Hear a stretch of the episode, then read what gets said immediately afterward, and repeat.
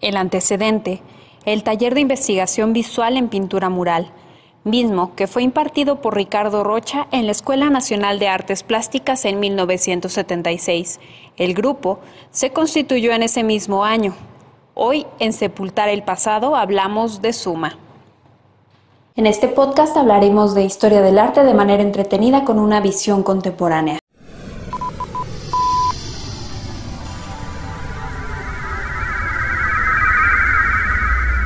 Sepultar el pasado.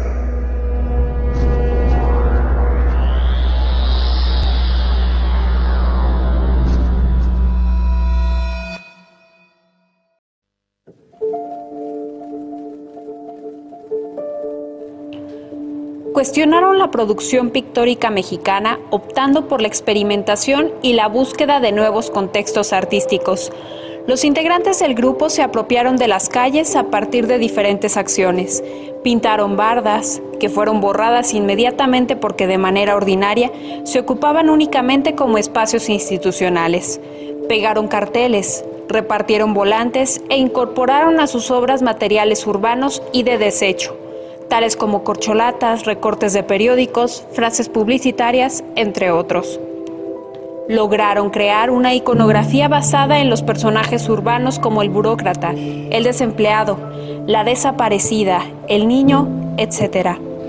Invitaron a mirar al suelo, observar cuidadosamente las huellas del andar, las alcantarillas y cuantas cosas se podían encontrar en el suelo y las utilizaron como impresiones en sus trabajos.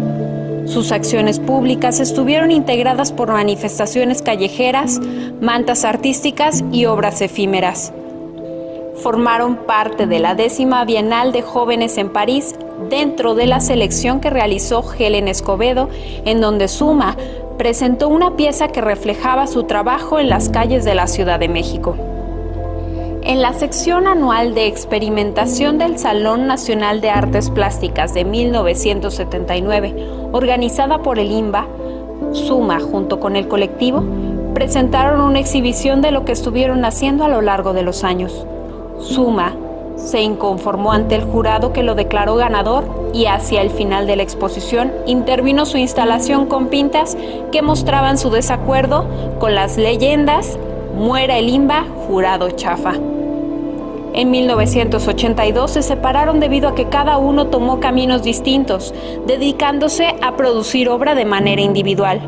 Los que conformaron Grupo Suma fueron Ricardo Rocha, José Barbosa, Gabriel Macotela, Guadalupe Sobarzo, Armandina Lozano, René Freire, Jaime Rodríguez, Armando Ramos, Ernesto Molina, Santiago Rebolledo, Mario Rangel Faz, Luis Vidal, Alma Valtierra, Alfonso Moraza, Jesús Reyes Cordero, Óscar Aguilera, Patricia Salas, Paloma Díaz, Irán Ramírez, César Núñez y Oliverio Hinojosa.